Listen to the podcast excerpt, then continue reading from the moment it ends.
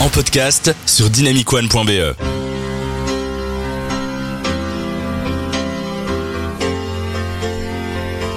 C'est la conclusion de cette émission spéciale. 50 ans de carrière, 9 courts et moyens métrages, 27 films, 12 documentaires, 3 épisodes de série en tant que réalisateur, 7 publicités, 2 clips vidéo, 34 rôles en tant qu'acteur et caméo, 25 récompenses dont des Oscars, des Palmes d'Or ou encore des Golden Globes, 35 nominations, des centaines de collaborations prestigieuses et une influence certaine au cinéma. Alors, Martin Scorsese, génie ou escroc, Maxime?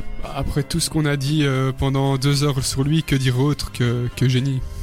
Écoutez, on vient de faire une émission de deux heures où on faisait son éloge de toute sa vie, etc. Comment tu veux dire autre chose que escroc?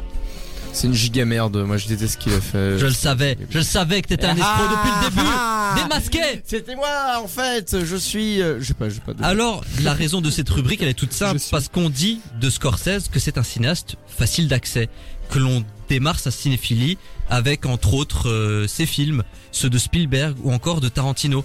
Est-ce que vous partagez cette analyse concernant Martin Scorsese? Oui, et parfois, enfin oui et non, parce que parfois c'est quand même des films qui sont compliqués à comprendre, longs et lents. Après, euh, voilà, il a tellement de chefs-d'œuvre que tu sais, tu sais, tu sais les choisir en fait ces films. Moi je suis assez d'accord avec ça parce que euh, c'est long mais euh, ça te popularise des trucs un peu de cinéma, euh, ça peut te faire aimer une belle image, euh, ça peut te faire aimer des persos bien écrits. Donc le fait d'être accessible, c'est positif ou négatif? Moi je pense que c'est positif. C'est positif, parce que s'il n'est pas accessible, c'est embêtant aussi quand même. Lorsqu'il cessera sa carrière ou qu'il ne sera plus parmi nous, va-t-il manquer?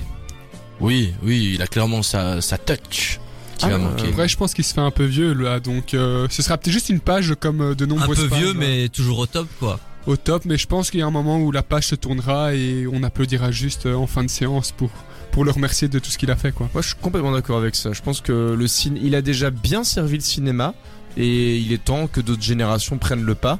Mais manquer, non, parce qu'on pourra toujours revoir ses films et, et les apprécier pour ce qu'ils sont. C'est l'un des rares cinéastes à avoir une certaine popularité auprès des plus jeunes. Comment expliquez-vous l'engouement autour de ce cinéaste qu'on ne retrouve pas forcément chez les autres?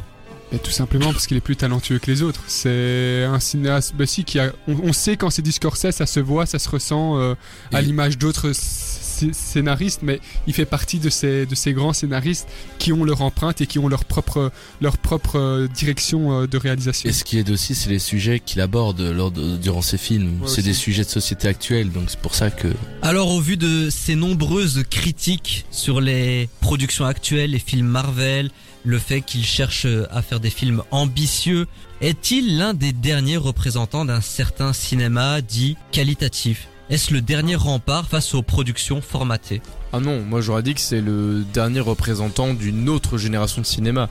Du cinéma qualitatif, je trouve ça un peu violent pour tous les autres cinéastes modernes euh, qui sont aussi très bons, genre. Jordan Peele par exemple ou Guy Ritchie.